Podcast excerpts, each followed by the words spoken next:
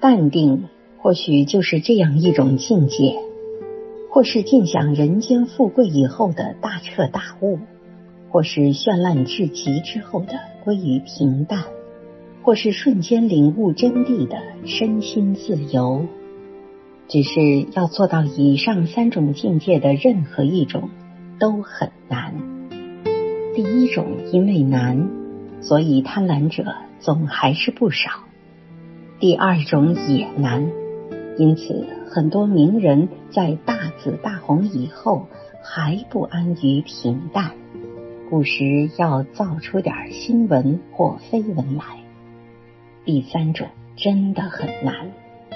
因为它要求有很高的悟性和定力，由此看来，要真正做到淡定，难以在。